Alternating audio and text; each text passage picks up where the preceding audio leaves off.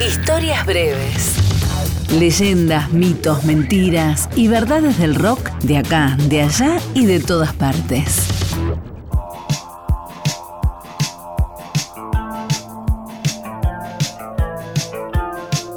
Los recitales de The Cure en la cancha de Ferro allá por marzo del 87 fueron, durante mucho tiempo, una fuente inagotable de mitos y leyendas.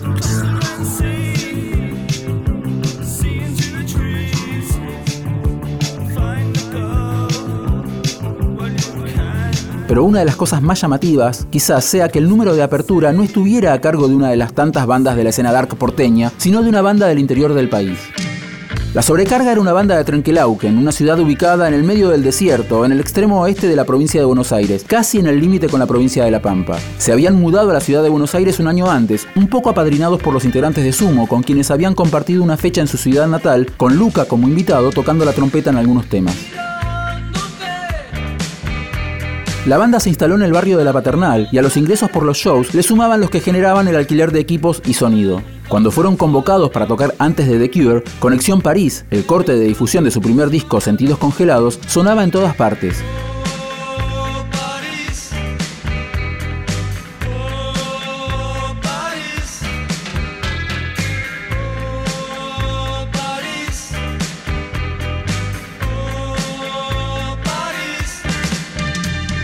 Pero lo que pudo haber sido el momento de despegue para la banda se transformó en uno de los recitales más caóticos de la historia. El mismo Robert Smith, en su diario de gira, habla de tiros al aire por parte de la escolta policial, perros ardiendo colgados del alambrado, edificios temblando por la potencia del sonido, vendedores de hamburguesas asesinados y cifra al público del recital en 110.000 personas. Quizás el miedo hizo que Robert exagerara un poco. En Ferro no hubo más de 30.000 personas por fecha, ningún panchero o vendedor de hamburguesas fue muerto en ninguno de los recitales y el único caso registrado de bajas en la división perros de la Policía Federal fue un ovejero alemán que recibió una patada mortal. La sobrecarga tocó un set de media hora con Roberto Petinato como invitado en un par de canciones. Algunos de sus integrantes se sacaron fotos con los miembros de The Cure y nada más. Al poco tiempo la sobrecarga editaba su segundo disco, Mentirse y Creerse, que no tuvo ningún apoyo por parte de la discográfica. El fracaso del plan austral le puso fin a la historia de la banda. El éxodo de integrantes no se hizo esperar. El baterista Gustavo Collado fue a la primera formación de Divididos. El guitarrista Horacio Camexane Villafañe, que también integraba Todos tus muertos, formó parte de la primera formación de los Siete Delfines y el bajista Willy Robles se sumó a la primera formación de Las Pelotas.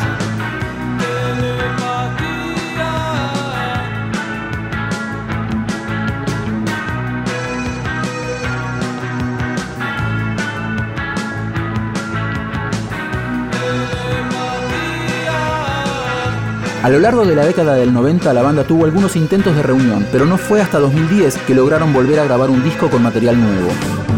Existe un mundo ardiendo afuera, este momento ya no te espera. Sin embargo, la muerte de Gamexane en noviembre de 2012 demoró la edición del disco Cenizas del Tiempo hasta el año 2013, el mismo año en que The Cure volvió a tocar en Argentina.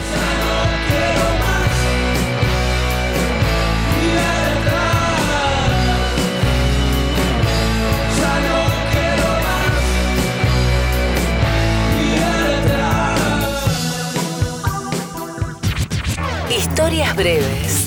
Texto e informe Leo Acevedo. Edición Ignacio Guglielmi.